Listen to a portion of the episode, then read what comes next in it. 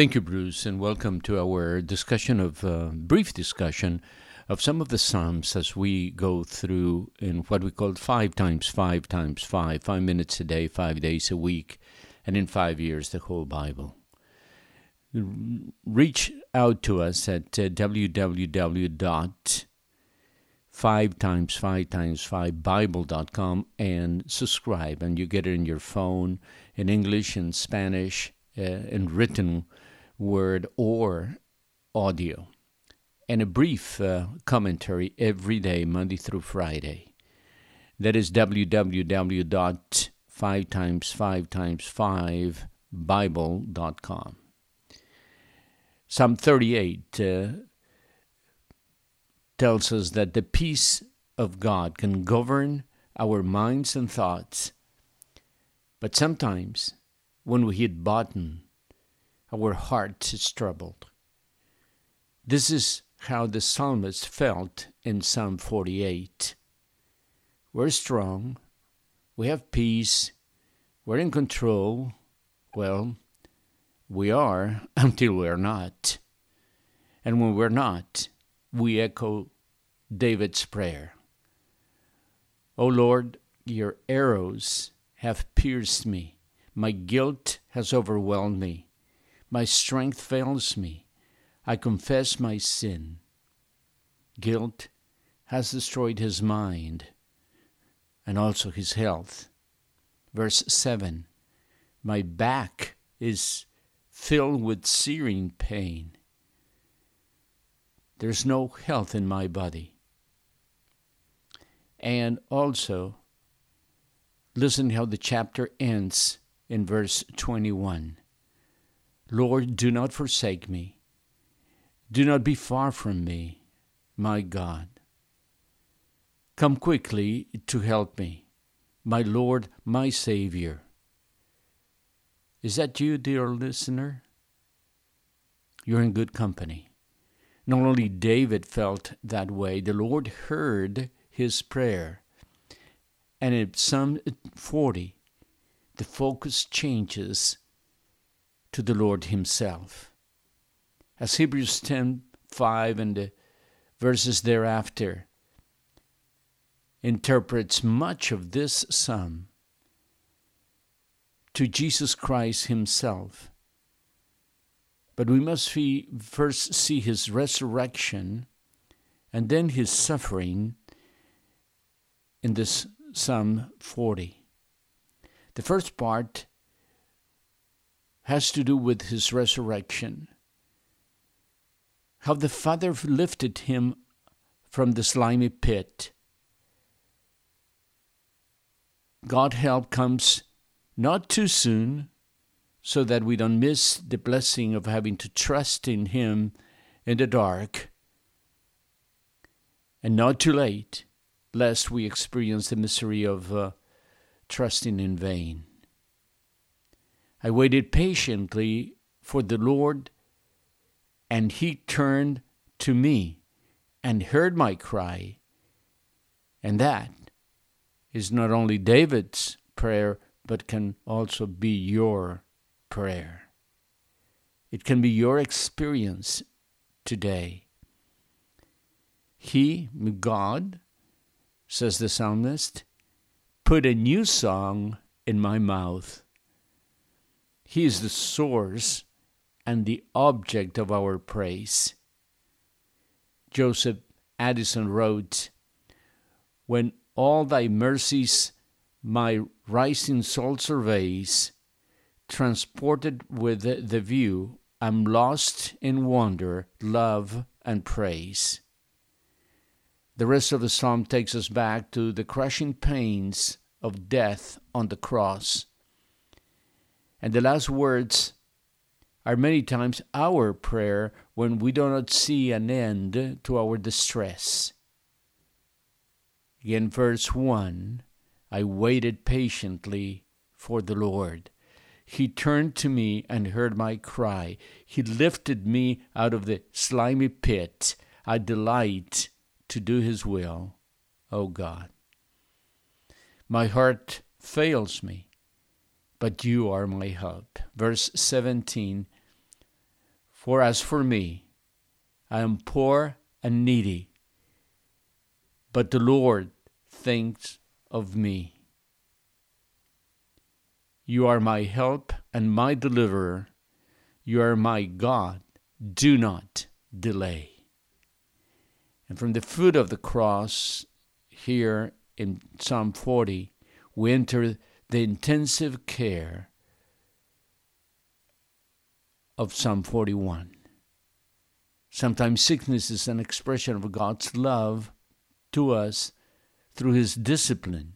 1 Corinthians 11:30.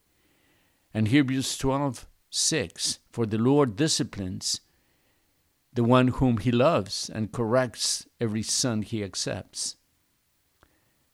But it's not always so.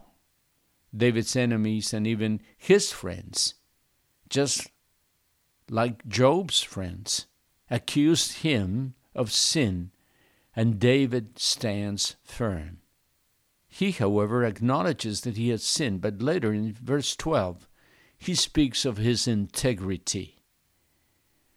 Integrity is not necessary to be sinless, for no human be- being can fit that bill. Rather, integrity is to acknowledge our faults and not deny or hide them. And so he blesses the Lord, ending not only the psalm, but the first book of the five books of the book of Psalms, which some scholars correlate those five books with the first five books of the Bible, the Torah, the books of Moses. Psalms 42 and 43 are, in some Hebrews manuscripts, just one single psalm. And if that's so, at the end of Psalm 42, David appears to be climbing to reach the presence of the Lord. And when vindicated in Psalm 23, he promises to go to God's altar and praise Him with his lyre with joy and delight. Some of my very ex- favorite expressions of the Bible are the words which David uses to start Psalm 42. As the deer pants for water, my soul longs for you, O Lord. My, my soul thirsts for God for the living God, as if he was saying, I need thee every hour, most gracious Lord. No tender voice like thine can peace afford. I need thee, oh, I need thee, every hour I need thee. Oh, bless me now, my Savior, I come to thee. David is probably fleeing from his son Absalom. And as he leaves his familiar scenes, he treasures the memories of the joyful times now gone by. David asks himself, Why are you downcast, O my soul? And tells him, himself, Hope, trust in the Lord. This is a fitting dialogue for us today. It is an inner conversation of someone who is preaching and encouraging himself. Verse 11 Why, my soul, are you downcast? Why so disturbed within me? Put your hope in God, for I will yet praise Him, my Savior and my God. For I know whom I have believed. And as the song, the hymn goes, I know not what of good or ill may be reserved to me for me, or weary ways or golden days before his face I see. but I know whom I have believed, and I'm persuaded that he is able to keep that which I've committed unto him against that day. We need a rock. We need a strong place to park our faith, and that is no other than Jesus Christ Himself. We're uncertain about the present and much more about the immediate future. We don't know who to turn to many times. So these verses in the, in the book of Psalms, chapters 38 through 43, can be encouraging to you. They're brief readings, but they express the whole gamut of our feelings, of our human feelings, and takes our our eyes off of our disgrace and unto the Lord's presence and prepare us to welcome the King. Some of the chapters we will be reading this week in the book of Psalms. So, dear listener, if you're tired, if you're broken, if you're if you think you have reached the bottom, read these psalms and find out how how great men of God felt just like you. Elijah not long ago we saw him in 1 Kings 19 in the depth of depression. And here, in these Psalms, David himself, a man after God's own heart, the sweet singer of Israel, also experienced the same feelings you and I feel. But the Lord redeemed him. The Lord lifted him up from the pit of depression and set him on the rock, and that rock is Jesus Christ Himself. Dear listener, if you're down because of sin, there is a remedy for that.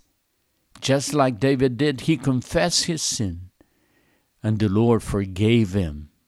He wasn't perfect, but in his integrity, he acknowledged that he messed up.